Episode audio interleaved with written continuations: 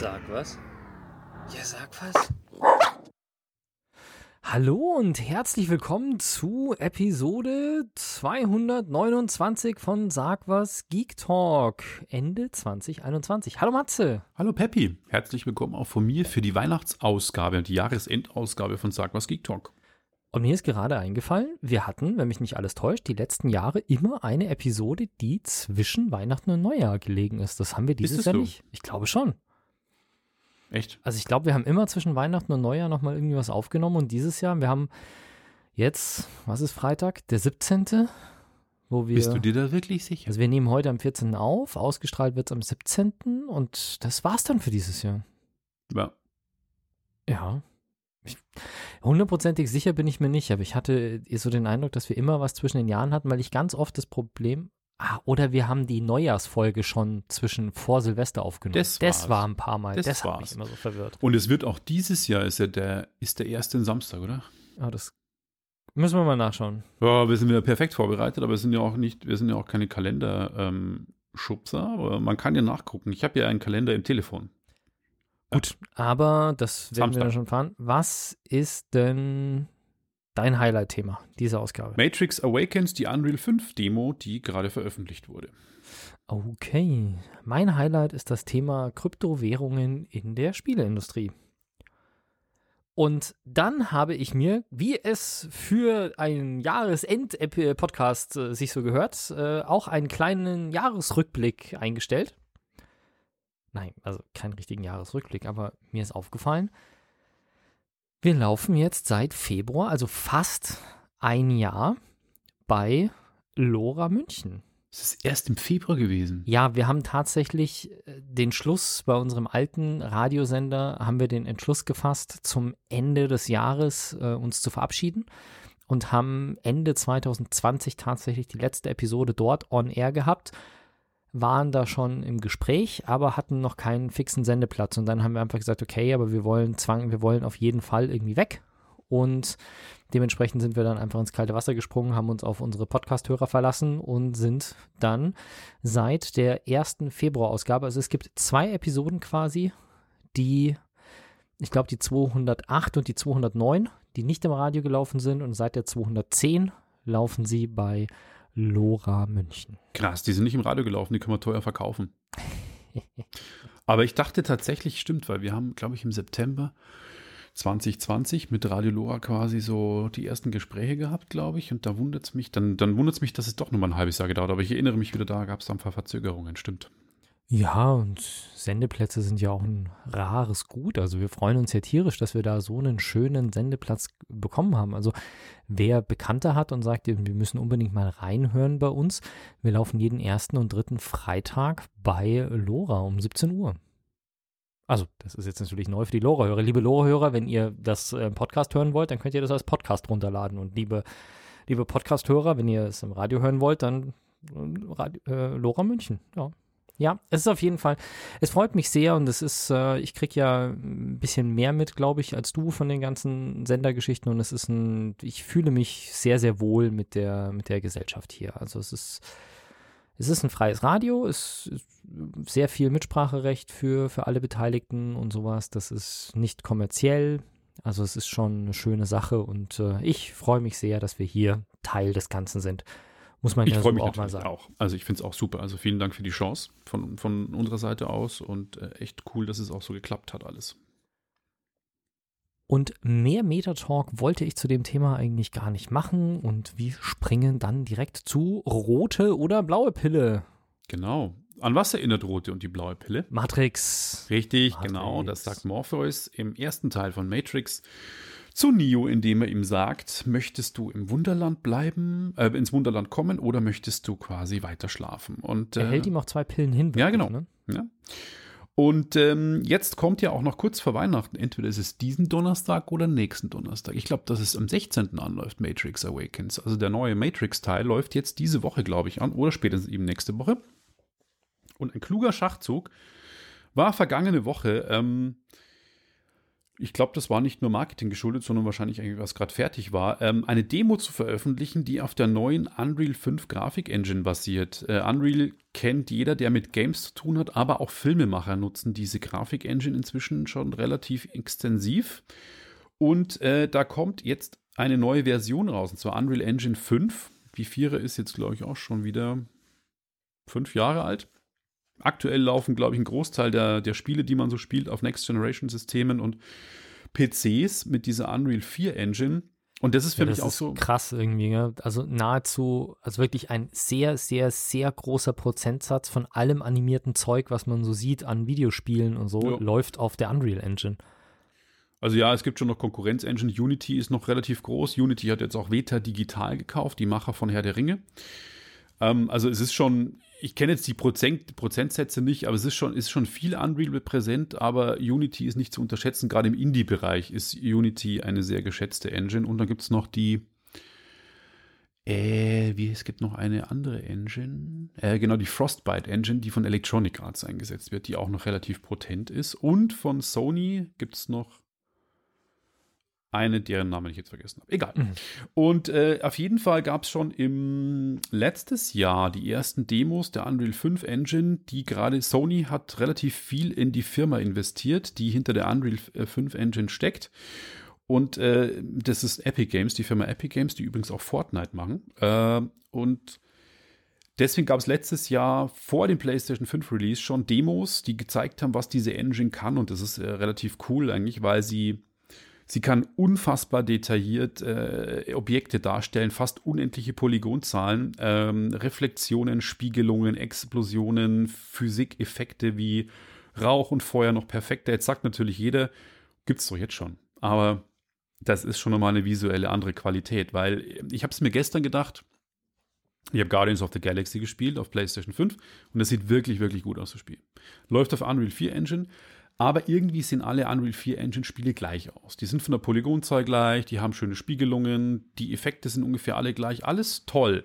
Aber als ich Freitagabend mir dann mal die Zeit genommen habe, diese Matrix Awakens Demo zu zocken, ist mir zum ersten Mal seit fünf oder sechs Jahren wirklich die Kinnlade runtergefallen. Weil das, das ist das, was ich an den Next Generation Systemen kritisiere, in Anführungszeichen, was auch alle anderen kritisieren, ist, das läuft jetzt alles flüssiger, es läuft jetzt, gibt keine Ladezeiten mehr, es läuft jetzt in 4K mit 60 Bildern pro Sekunde, es gibt Raytracing-Spiegelungen, aber so der Wow-Effekt muss man genau hinschauen. Ja, es ist halt, nee, nee, du musst nicht nur genau hinschauen, sondern du musst erstmal überhaupt das verstehen, weil so der, der Durchschnittsspieler, also jetzt klar, es gibt schon Spiele wie Call of Duty, wenn du das im Multiplayer spielst, hast du einen Unterschied zwischen 30 und 60 Frames, okay.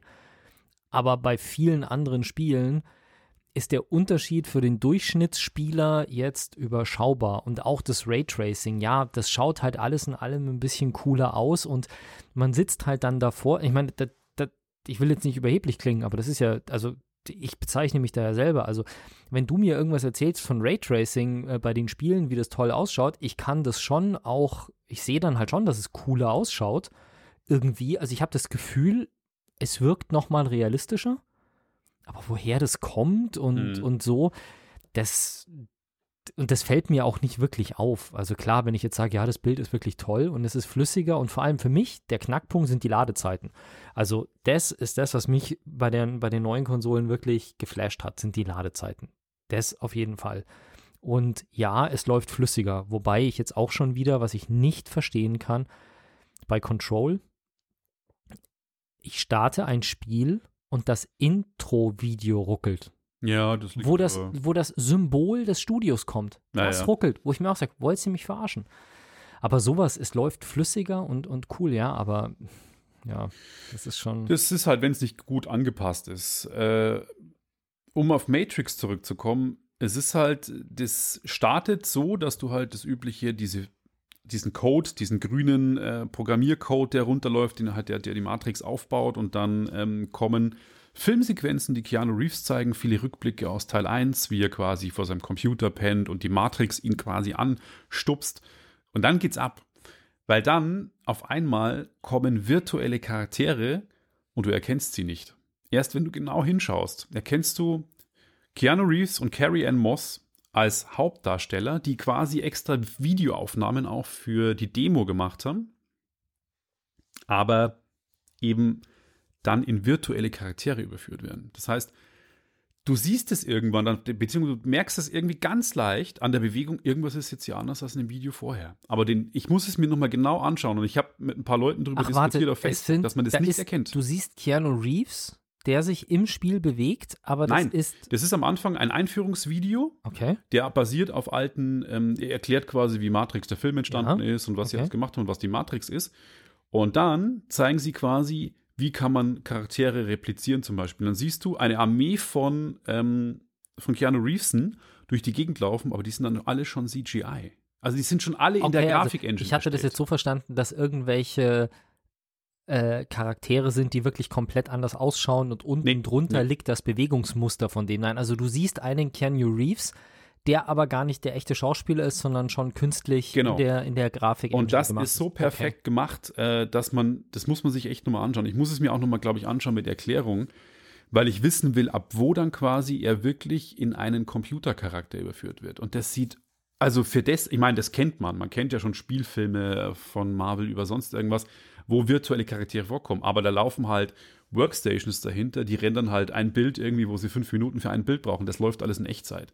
Und das sieht so verdammt gut Äh, aus. Die Haut, die Steuerst Haare. du die dann auch, die Person? Das kommt dann später. Also erst, das ist eine Videosequenz, also es ist eine Echtzeit gerenderte Videosequenz von der Engine, von der Grafik-Engine.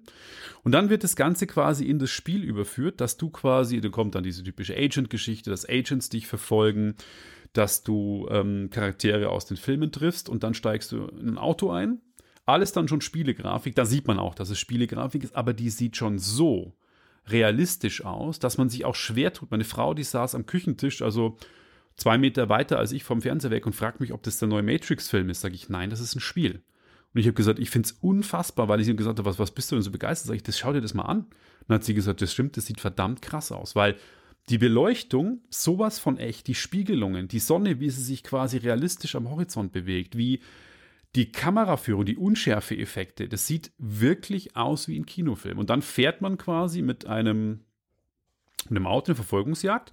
Die Agents verfolgen dich auf so einem Highway mit Autos. Es sind unfassbar viele Objekte am Bildschirm, Wolkenkratzer im Hintergrund, die Stadt, ein Highway mit Autos. Da habe ich mir noch gedacht, naja, gut, da ist jetzt nicht viel Echtzeit zu, also es ist Echtzeit so berechnet, weil, aber es läuft alles auf einer Schiene. Das heißt, das Auto fährt auf der Schiene, Ja. du steuerst nur das Fadenkreuz. Du ballerst dann auf die Autoreifen von den anderen, die explodieren Ach so, okay, du fährst spektakulär. nicht das Auto. Okay, okay. Genau. Die spektakulär explodieren dann die ganzen Autos von den Agents. Dachte mir, ja, okay, gut. Haben sie halt irgendwie auch einen Polygon-Count berechnen können, weil du hast ja eine vorgegebene Fahrbahn.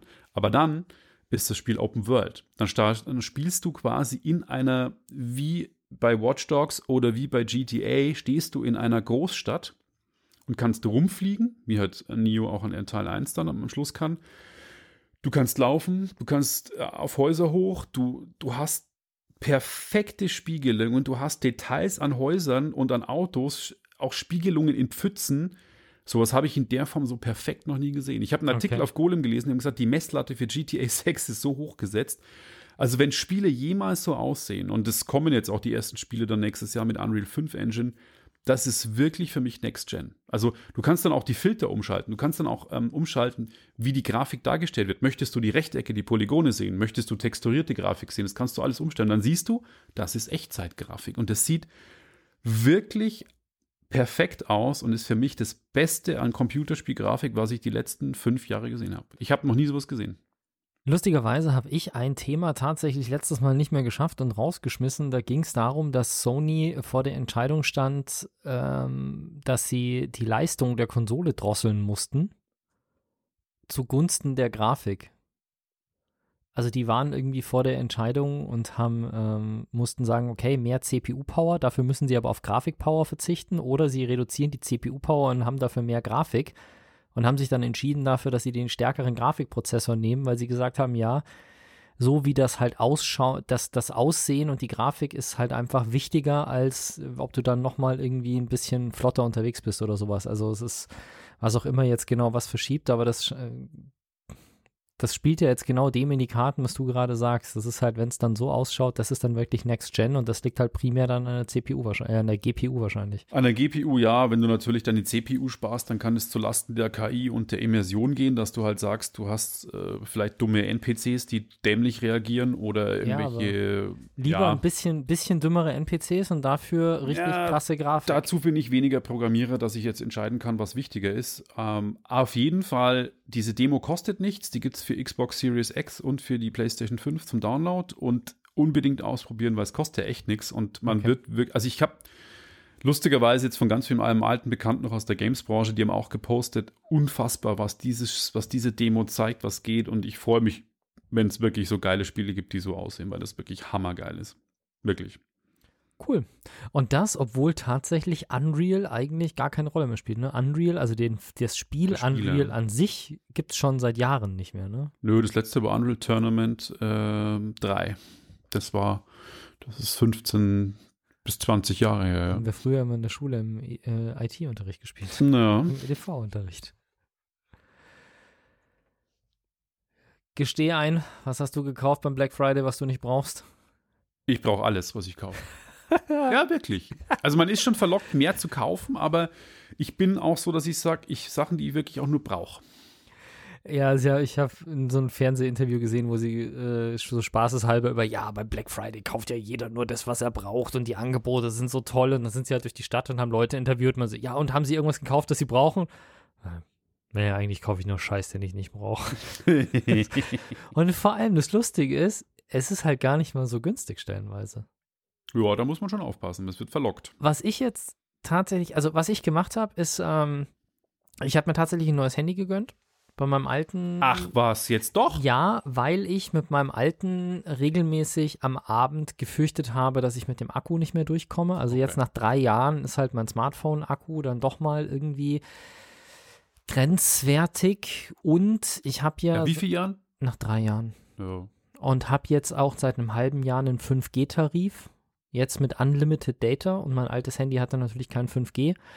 Und jetzt war bei OnePlus eine Aktion da, dass die halt wirklich 20% Rabatt auf die neuen Telefone hatten. Und ich habe jetzt ein OnePlus 9 Pro mit 20% Rabatt erwischt äh, in der großen Version.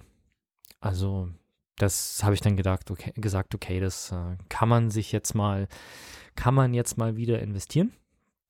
Aber ich habe auch tatsächlich gewartet bis ganz am Ende, bis die großen, bis die großen Preise gekommen sind, weil die waren zwischendrin mal so um 100 reduziert, dann um 150 und dann sind sie wirklich zum 19. November, glaube ich, ist es um 200 reduziert worden. Dann habe ich gesagt, okay, jetzt, jetzt nehme ich es, das ist ein gutes Telefon. Die Kamera ist tatsächlich nochmal ein ordentliches Stück besser geworden zu meinem OnePlus 6T, was ich vorher hatte. Und das 6er liegt, ist halt jetzt einfach das Backup-Telefon, falls dem neuen irgendwas passiert. Dann äh, habe ich noch eins. Und mein altes Dreier, was ich hatte, habe ich die Woche verkauft. Also, ja, was soll's. Ich war allerdings ansonsten relativ äh, zurückhaltend. Also ich habe schon viel gekauft irgendwie im letzten Monat, aber ich habe es jetzt tatsächlich so gemacht, ich habe mir jetzt mal eine App genommen und zwar von, von Idealo und ah, habe angefangen. Preisvergleiche? Ja, nicht Preisvergleiche, sondern äh, Preistendenzen und Preisalarme vor allem. Mhm. Also ich habe angefangen, mir Produkte und ich wollte ich habe schon öfter nachgedacht, mir eine Ninja Foodie zu kaufen. Das ist eine Kombination aus Heißluftfritteuse und Dampfkocht, also Druckkochtopf. Und ich habe in letzter Zeit immer mehr gemacht mit meiner Heißluftfritteuse und wollte dann jetzt halt einfach mal auch dieses Dampfkochen ausprobieren und fand das sehr interessant und habe dann gedacht, okay, aber ich möchte nicht ein zweites Gerät, sondern dann muss halt das eine Gerät weg und dann dieses Kombigerät her. Und lustigerweise ich habe mir den das erste Mal angeschaut, da war er für 169 Euro bei Amazon drin. Und da habe ich den auf meine ideale Watchlist getan und habe gedacht, okay, ich warte jetzt bis, ähm, bis Black Friday. Und ich habe den schon Mitte, Ende Oktober auf die Watchlist getan. Und Anfang Oktober ist das Gerät wirklich gestiegen im Preis. Erst auf 179, dann auf 189, später bis auf 199 war, glaube ich, der, der höchst, der höchste Niedrigpreis, weil es wird ja immer der billigste Preis angezeigt in der Idealo-App. Ja. Und der ist dann bis auf 199 stellenweise hochgegangen. Und ganz am Schluss ist er dann wieder runter und es war nicht mal, glaube ich, offiziell ein Black Friday-Angebot, sondern er ist einfach zwischendrin irgendwann mal auf 159 gefallen und dann habe ich zugeschlagen. Ja, also man blind darf man nicht alles kaufen, was am Black Friday vermeintlich reduziert oder ein Black Friday Deal ist. Das ist ja, Quatsch. weil viele Sachen sind tatsächlich, also ich weiß gar nicht, was ich jetzt vor kurzem wieder gesehen habe, was halt auch einfach so eine Sache ist. Also der, der Ninja Foodie hat einen Listenpreis von 249 Euro. ja. Und der steht bei Amazon, glaube ich, auch mit 249 drin als Standardpreis und das heißt permanent, du sparst so und so viel.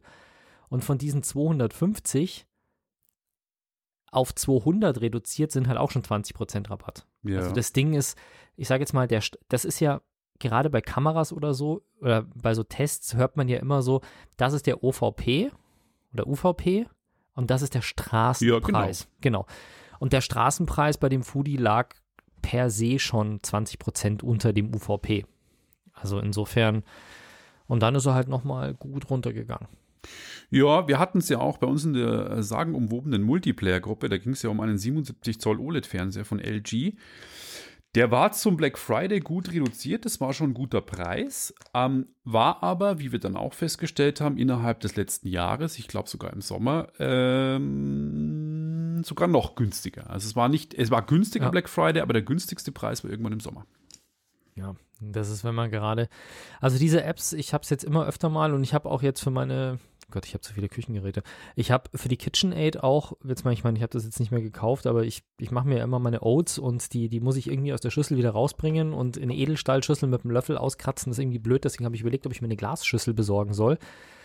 Und diese Glasschüssel, original von KitchenAid, kostet halt schlappe 90 Euro normalerweise. Und ich habe die einfach mal testweise reingeschmissen und zwischendrin war die jetzt mal bei 66 oder so. Also wenn man ein bisschen Zeit hat und die Geduld aufbringt und mal wegkommt von dieser, ich meine, es ist ja so eine Gewohnheit, die wir alle kennen.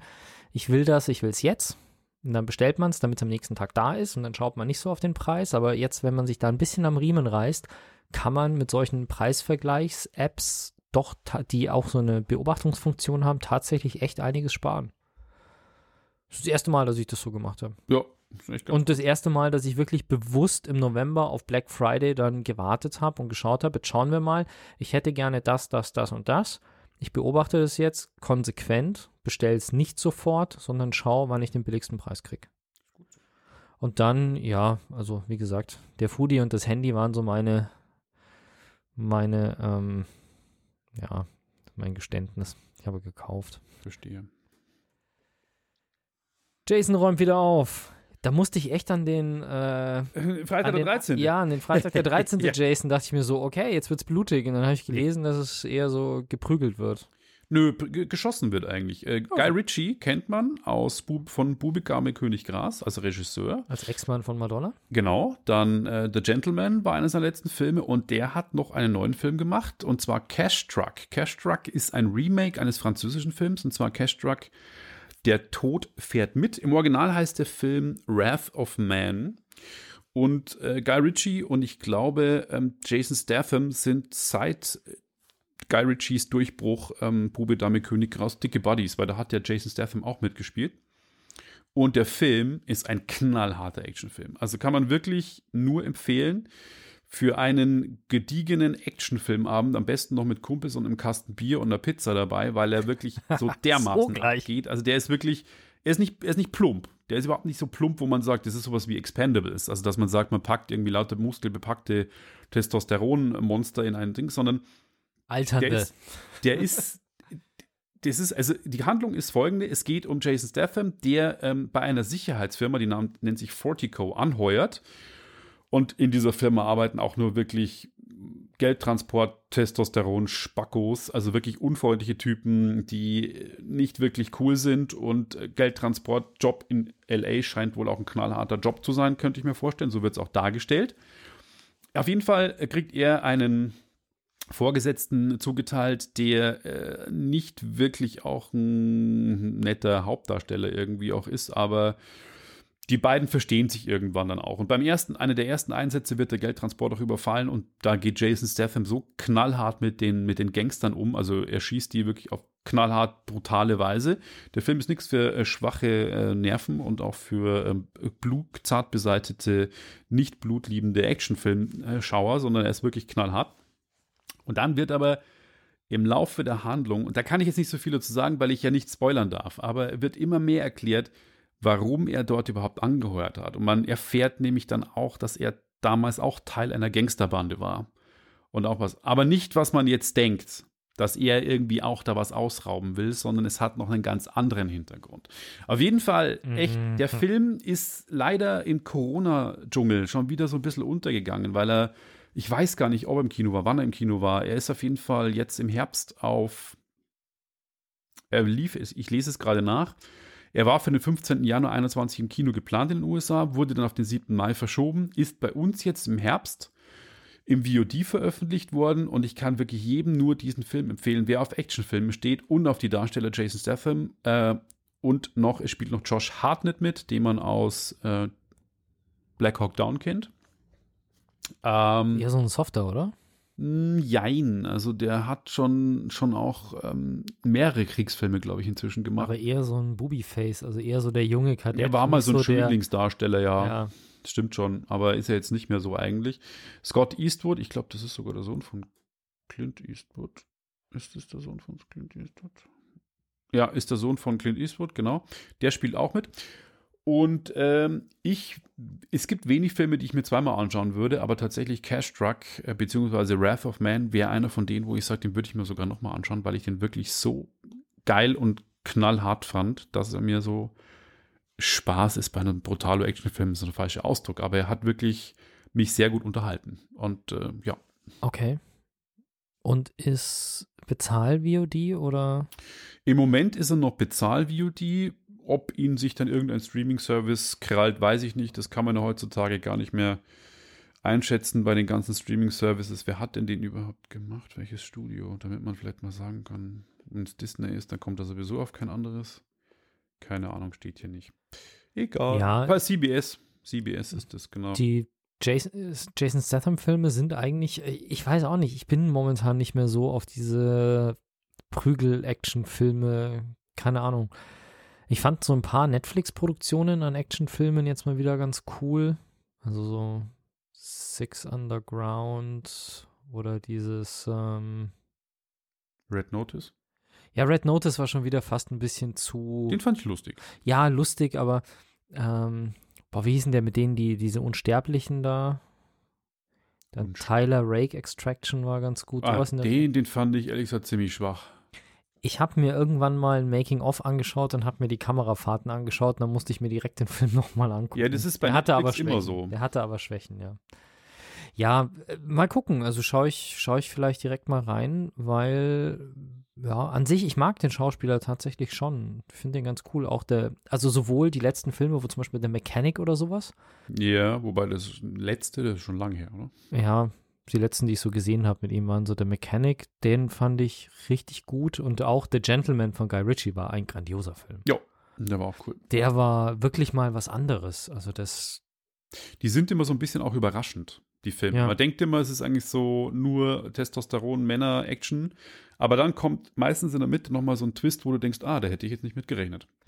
vor allem irgendwie so, der Gentleman, der macht irgendwie, ich habe so diese eine Szene im Kopf, die auch im Trailer ist, wo er dann irgendwie dieses Handy haben will und dann diesen Kids hinterherläuft und dann auf einmal vor so einer kleinen Straßengang steht und dann wirklich anfängt mit denen zu diskutieren und wie diese Szene dann einfach weitergeht. Ich fand es halt einfach so brutal lustig und obwohl es eigentlich so eine surreale Action-Geschichte ist, halt einfach so, wo du denkst, ja, das könnte halt so eins zu eins in der Realität auch passiert sein. Ja. Weil es halt eben nicht so übertrieben ist, wie so, wenn du dir The Transporter anschaust, wo halt diese Fight-Szenen und die Action-Auto-Verfolgungsjagd-Szenen halt irgendwie lustig anzuschauen sind, aber Ja, Transporter fand ich nur den ersten gut. Dann wurde es irgendwie ein ziemlicher Schmarrn. ja. Aber, naja, okay, also den Wrath of Man kann man sich durchaus anschauen. Genau. Mal gucken. Ich bin gerade bei Harry Potter nochmal. Wir kommen zum nächsten Testosteronmonster. Bushido ist Das zurück. hast du jetzt schön ausgedrückt. Ja, kann man nicht anders sagen. Bushido ist gerade mal wieder in den Medien, weil er ja jetzt vor kurzem, beziehungsweise Amazon Prime Video, seine Dokumentation, seine Lebensgeschichte in sechs Episoden als Dokumentation Bushido, ich glaube die Wahrheit oder so heißt äh, veröffentlicht hat, wo es um den Gerichtsprozess mit Abu Chaka auch geht. Ähm, ja, ich habe nur die erste Folge bisher gesehen, das fand ich ganz interessant. Ich habe ja auch den Bushido-Film gesehen, Zeiten ändern dich. Äh, ich finde es ein bisschen krass, wie er sich selber hypt und lobt und wie, wie alle ihn hypen und loben und er stellt sich schon gut hin. Äh, ja, mei. Muss man, kann man sich anschauen, sollte man aber jetzt nicht äh, ein, eine Recherche aller BBC erwarten, sondern vielleicht so ein bisschen eher äh, Bildzeitung, aber egal. Lange Rede, kurzer Sinn. Musikalisch machen wir jetzt eine Pause, nämlich am, wenn ihr das auf Radio hört, dann ist es heute am 17. Dezember, ähm, kommt das neue Album Sonny Black 2 von Bushido. Böse Zungen sagen, er brauchte wieder Kohle. Wir äh, spielen einen Track vor, aus rechtlichen Gründen nur im Radio, nicht im Livestream, aber ich habe das Video in den Show Notes verlinkt.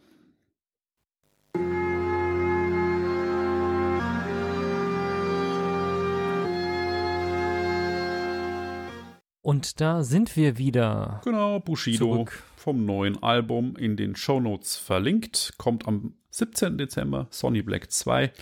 Ich ziehe es mir mal rein, ich bin gespannt, aber Großes erwarte ich mir jetzt nicht. Ja, bist du so prinzipiell ein Bushido-Fan? Weil du hörst ja schon deutschen Rap ja, eigentlich, aber, aber jetzt nicht so diesen kommerziellen Gangster-Rap eigentlich. Nee, oder? vor allem, also nicht, nicht diesen, diesen Agro-Berlin-Rap, der ja. Frau, also der ist schon sehr frauenfeindlich und äh, gewaltverherrlichend teilweise und naja, nee, ist so.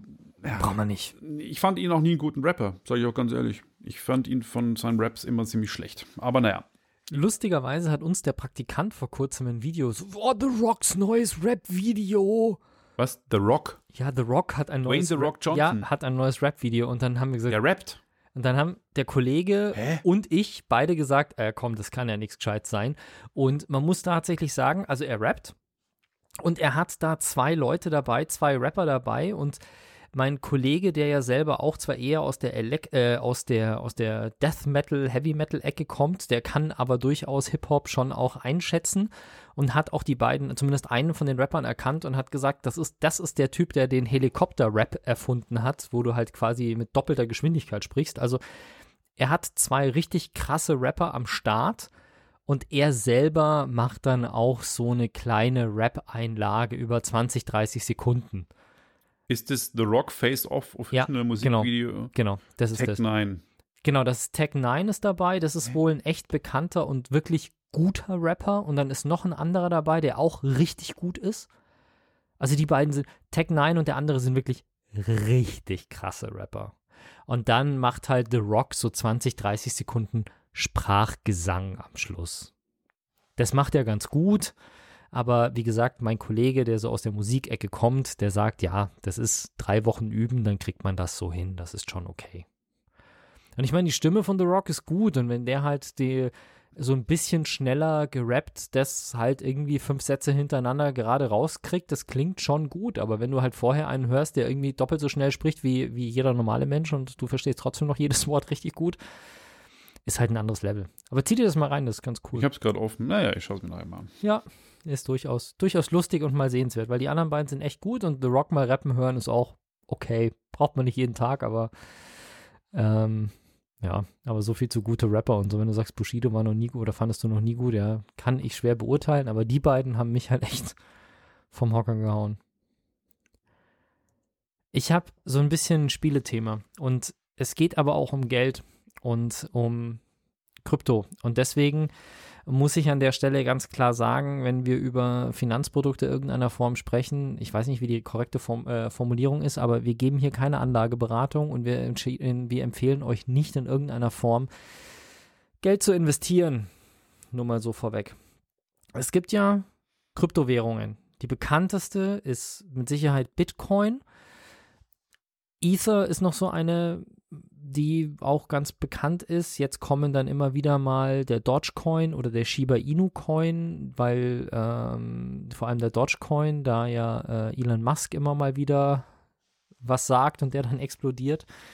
Und der Shiba Inu, also der Dogecoin, ist einfach nur eine Parodie auf den Bitcoin und der Shiba Inu ist eine Parodie auf den, auf den Dogecoin. Also es geht irgendwie, naja, was soll man sagen. Aber es gibt auch tatsächlich viele andere Projekte, die sehr seriös sind.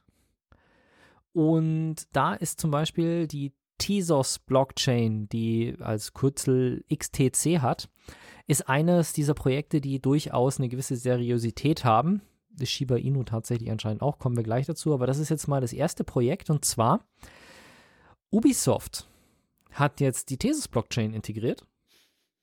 Und wieso lachst du? Hat aber jetzt nichts mit diesen NFTs zu tun. Hm. Wieso? Weil es da so einen krassen Shitstorm gab.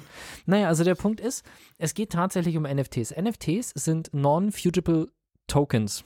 Das heißt, das ist quasi ein digitales Objekt, was aber eine gewisse Einmaligkeit oder was aber halt eine Einmaligkeit hat. Also es ist quasi ein digitales Kunstwerk. Und wenn du jetzt, jetzt sagen wir mal, bei Star Wars Battlefront 2 gab es doch diese Problematik mit, dass die Leute da irgendwelche Sachen kaufen konnten Stimmt. und dann konntest du dir da Charaktere kaufen. Lootboxen. Genau, und in diesen Lootboxen konntest du dann auch Charaktere haben. Also zum Beispiel einen Darth Vader. Dieser Darth Vader ist zwar ein Special-Charakter, der auch in dem Fall wirklich sehr, sehr stark ist, aber er ist nicht einmalig, sondern jeder, der eine gewisse Menge an Geld investiert, kann diesen Darth Vader haben, sodass mehrere gleichzeitig spielen.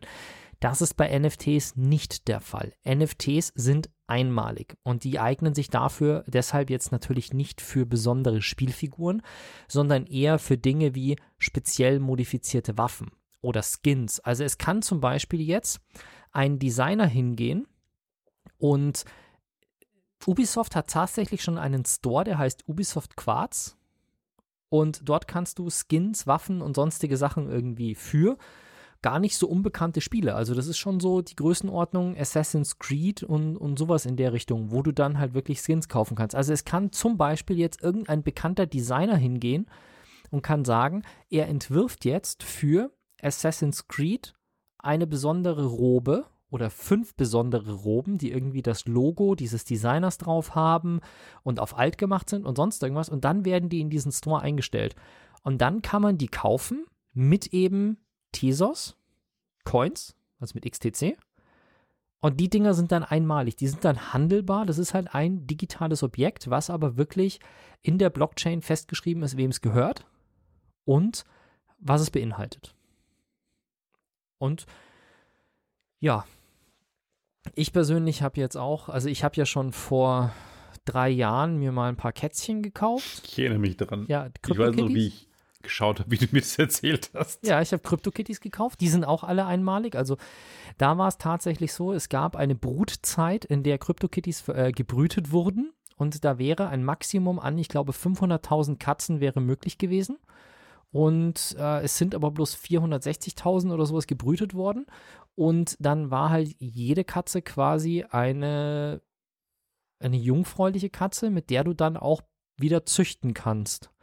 Und ich habe tatsächlich noch ein paar ähm, Level 0 ungezüchtete Katzen, glaube ich. Beziehungsweise nein, ich glaube, meine haben mindestens alle einmal gezüchtet. Aber die werden halt jetzt immer mehr wert, weil es gibt nur eine endliche Anzahl an Katzen, die werden nicht mehr verändert. Und wenn du neue machen willst, musst du quasi mit denen, die du schon hast, züchten. Das heißt, die, die noch nie gezüchtet haben, also quasi äh, Virgin Level 0 sind, werden halt immer rarer. Ja, und die kosten unterdessen schon, also ich habe die für, für 15, 20, 30 Euro gekauft, das Stück. Und ich glaube, die liegen unterdessen teilweise, gehen die schon hoch auf 600, 700 Euro. Ja, und es gibt jetzt sogar Spiele, mit denen du Geld verdienen kannst. Da spielst du dann und kriegst fürs Spielen, kriegst du dann in der Kryptowährung irgendwie Sachen ausgezahlt. Auch interessant. Das zweite Projekt, wo es aber, weil diese Sachen sind alle wirklich rein im Krypto-Universum. Also CryptoKitties sind rein im Krypto-Universum, genauso wie solche Spiele wie Axie, wo du Geld verdienen kannst. Das sind wirklich Spiele, die im Browser nur in dem Krypto-Universum stattfinden. Und das Besondere ist halt bei Ubisoft, wir haben hier einen riesigen Spielehersteller, der auf allen großen Plattformen läuft und der integriert jetzt einen Coin in sein System. Was natürlich dazu führt, dass dieser Coin auch eine gewisse, ich glaube, das hat man im Wert des Coins auch gespürt. Also der ist vom Kann Preis ich mir her schon gestiegen. vorstellen, ja. Das zweite Projekt, was da in die Richtung geht, ist tatsächlich Shiba Inu. Also der, der, der Parodie-Coin auf den Meme-Coin.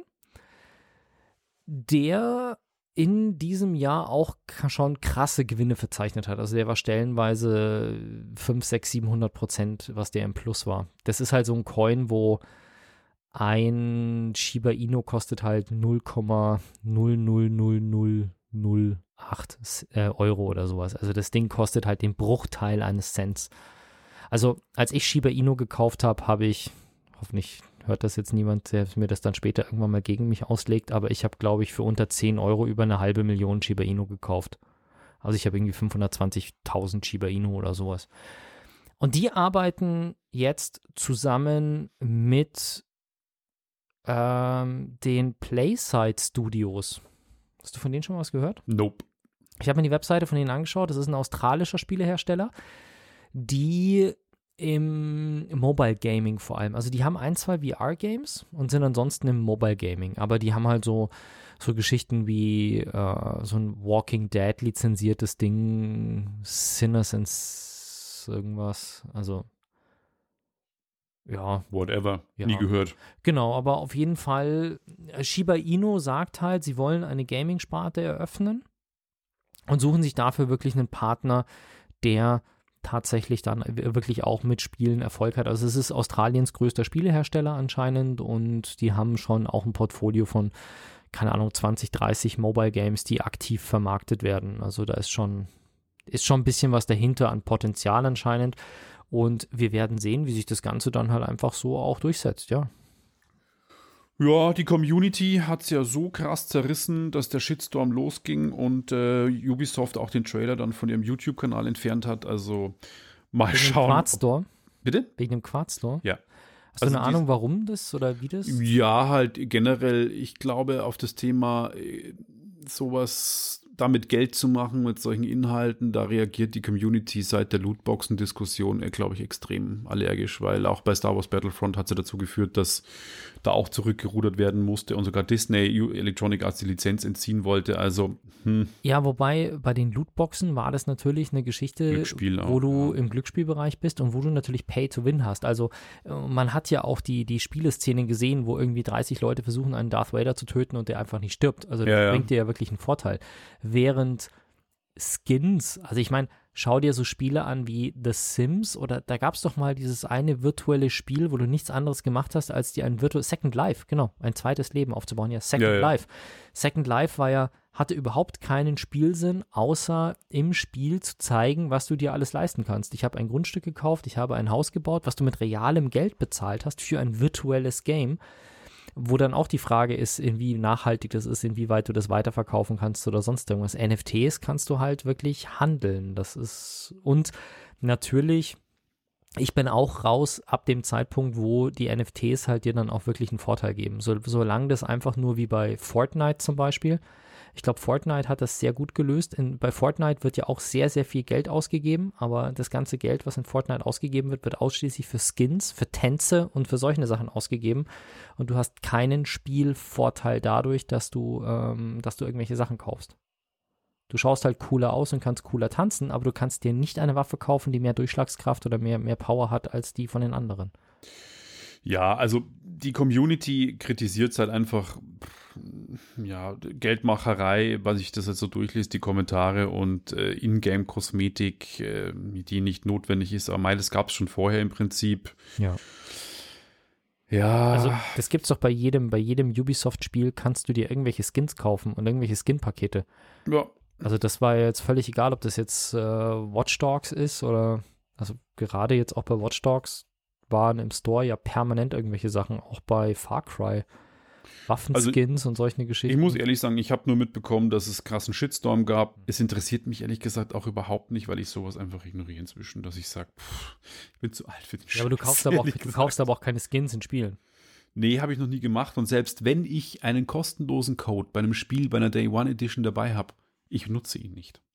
Weil es mir wurscht ist. Für Skins nicht, aber zum Beispiel, also bei manchen Spielen, wie zum Beispiel bei ähm, Just Cause 4, da habe ich tatsächlich bewusst eine, eine Edition teurer gekauft, weil da zwei Sachen dabei waren, aber das waren wirklich Ausrüstungsgegenstände, die den Spielvorteil gebracht haben. Das hatte ich bei Shenmue auch. Da hast du irgendwelche Münzen bekommen, damit ich dann irgendwie schneller irgendwie vorankam, weil sonst hätte ich da ewig irgendein so ein Glücksspiel machen müssen. Ja, Mhm.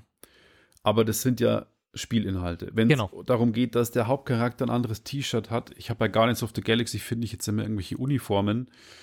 Ja, Ja. wechselt man auch nicht durch. Ne? Solange es nicht irgendwie einen Vorteil bringt. Nee, ist Ja. mir egal. Erzähl mal von Lichtfeldfotografie. Die unsere treuen Hörer kennen das Thema schon. Treue Hörer, Hatten wir genau. schon Wir, waren da, glaube ich, 2013, wenn ich das Alter, richtig machen wir das schon lang hier. 2013 waren der Peppi und ich von der Firma Lightro, hieß die, gell? Lightro. Ja, Lightro, ja, ja. Hieß die, das war ein Startup aus USA. Keine Ahnung. Äh, genau. Ähm, die eine, eine kleine Mini-Kamera, in- die hat ausgeschaut wie ein überdimensionierter USB-Stick eigentlich. Ja, so, So ein langer Quader. gezogen, genau. Ein langer Quader war das.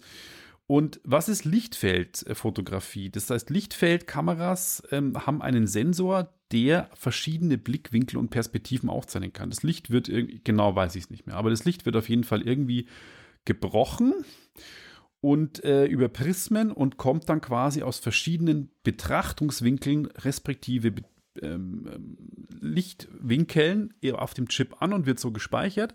Was bringt mir das Ganze, sagt ihr jetzt, wenn er es schon so kompliziert erklärt? Ich kann nachträglich die Perspektive in dem Bild ändern, die Schärfe verlagern und mich sogar ein bisschen in dem Bild bewegen. Was echt cool ist, was bei Lightshore nicht so cool war. Also es war schon cool, dass es geht. Bei Lightshore war nur die Auflösung unfassbar. Ja, die war irgendwie 0,3 Megapixel oder so damals. also damals schon. Das war damals schon eine echt Nicht- schlechte Kamera. Ja. Also von der Auflösung Ja. her echt schlecht im Vergleich zu dem. Also da waren wir so in einem Bereich, wo vielleicht 8 bis 12 Megapixel bei Kameras durchaus im Rahmen des Leist des Ja, ja. Bezahlbaren waren. Und dann kam die Kamera mit 0, irgendwas Megapixel auf den Markt. Man darf aber auch nicht vergessen, dass sie natürlich jedes Bild, und ich glaube, das waren sieben oder neun Perspektiven natürlich mit der Auflösung gespeichert. Das heißt, es waren dann in Summe schon ungefähr neun bis zehn Megapixel. Naja, ähm, warum ich das jetzt sage, ist, es gibt jetzt von einem Unterunternehmen des Max-Planck-Instituts, und zwar eine, ein, ein Spiegelreflex-Objektiv, das nennt sich K-Lens One. Das Ganze könnt ihr auf Kickstarter ähm, baken. Wird dann am Ende des Tages, glaube ich, 2000 Euro kosten, was für ein ordentliches Objektiv ein solider Preis ist, ist schon nicht wenig, aber kann man eigentlich auch verlangen für so ein Objektiv. Du Und- hast hier geschrieben, dass das in Zusammenarbeit mit Karl Zeiss ist und Zeiss Genau. macht ja vor allem oder macht ja viele Sony-Objektive von Zeiss gute und Objektive. ja genau, also Zeiss ist schon einer der eine Ansage auf jeden wirklich Fall. guten Hersteller. Ja.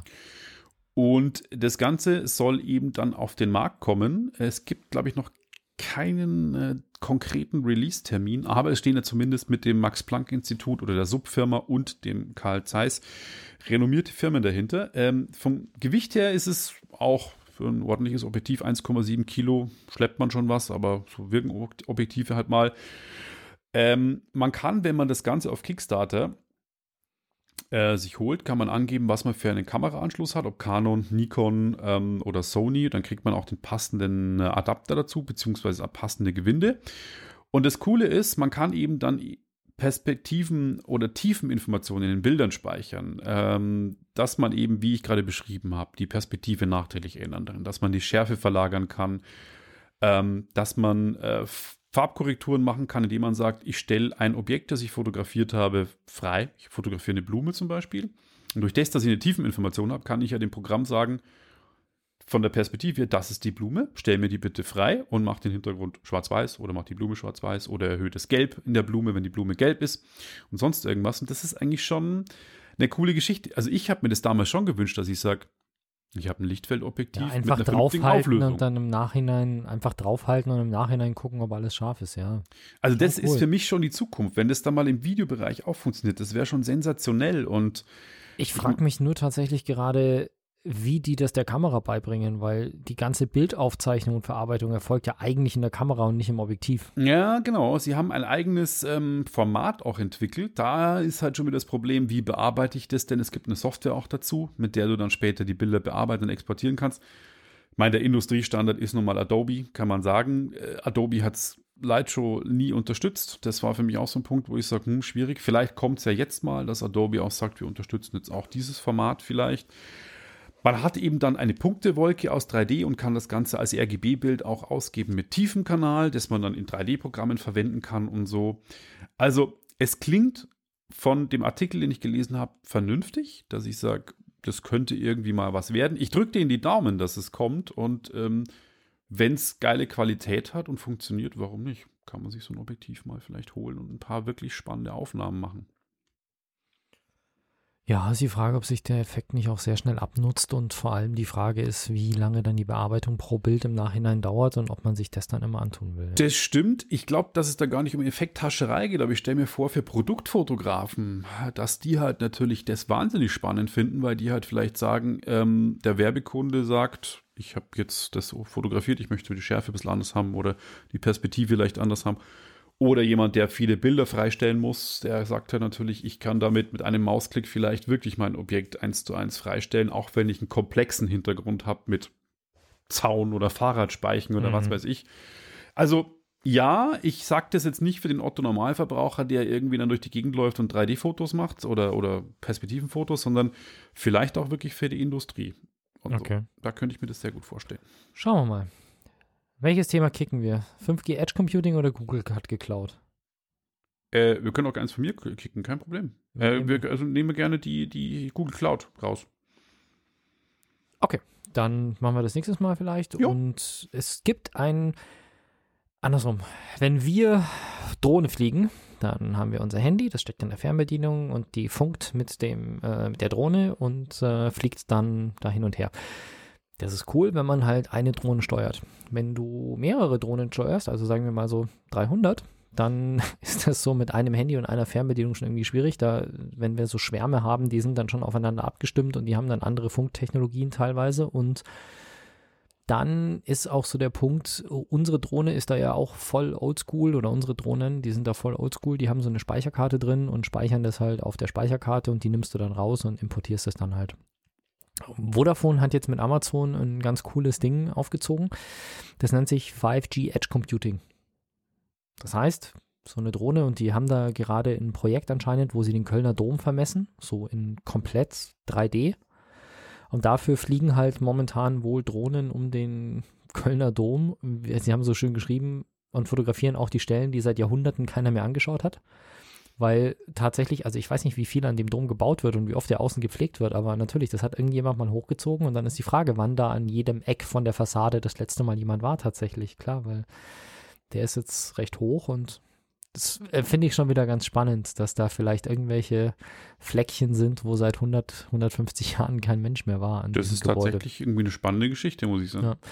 Aber das Interessante an der Sache ist jetzt, da fliegen halt Drohnen rum, die Mapping machen. Also die fotografieren automatisch diesen, ähm, das habe ich ja auch mal ausprobiert mit äh, so Mapping von, von Grundstücken und sowas. Ja. Yeah. Der dann halt quasi hunderte Fotos macht und die dann automatisch zusammenrechnet und sowas kannst du auch von Objekten machen. Und die Steuerung von diesem Mapping, also hat bei mir tatsächlich die Software automatisch gemacht über die normale Fernbedienung, aber sowas kannst du halt dann auch über, um eventuell auch besser um bei Gebäuden halt Funkabschattungen oder sowas zu wegzubekommen, kannst du das halt auch ganz cool machen über 5G-Netzwerk, also dass du halt über 5G wirklich mit den hohen Datenübertragungsraten das Ganze ähm, steuerst. Also die Steuerung der Drohnen erfolgt schon über 5G und die Speicherung eben auch. Also quasi, da fliegen Drohnen um den Kölner Dom rum und die schieben automatisiert, die werden gesteuert über das 5G-Netz und schieben dann über das 5G-Netz die Fotos, also nicht auf die Speicherkarte, sondern schieben das direkt quasi die Fotos, die sie machen, über 5G in die Cloud von Amazon, die dann dieses ganze 3D-Berechnungsprojekt quasi live macht mit den Daten, die live von den Drohnen reinkommen. Also da fliegen quasi Krass. mehrere Drohnen rum und die Daten werden direkt live in die Cloud geschickt, wo sie dann live berechnet werden und wo du quasi so sagst, okay, hier sind 15 Drohnen, irgendwie hier vermesst dieses Gebäude und dann fliegen die da hoch, machen ihre Fotos und während die die Fotos machen, wird hinten schon irgendwie, baut sich quasi, wie du das aus so Filmen kennst, stellenweise, wo es um so, so 3D-Mapping geht, wo dann irgendwie so während die Leute zuschauen, das Gebäude quasi auf dem Bildschirm erscheint Stück für Stück. Genau so, das ist halt mit sowas ähm, Realität und das heißt halt 5G Edge Computing. Krass. Ja. Spannende Geschichte. Und damit sind wir am Ende des Jahres 2021 und der 229. sind wir, gell? 229. Ausgabe von Sag was Geek Talk und wir sind schon wieder ein bisschen lang, deswegen sagen wir einfach jetzt ganz schnell Tschüss. Genau. Frohe Weihnachten, gut Rutsch. Tschüss. Ciao, ciao. Wenn euch das nun gefallen hat, dann liked uns auf facebook.com slash sagwaspodcast und abonniert uns auf iTunes oder im Podcatcher eures Vertrauens. Alle Infos zur Show, den Themen und alle Folgen gibt es auch auf www.sag-was.com. Fragen, Anregungen und Feedback nehmen wir gerne über Facebook oder als Kommentar auf der Website entgegen. Und wenn ihr gerade Zeit habt, dann bewertet uns doch bei der Podcast-Plattform, auf der ihr uns gefunden habt.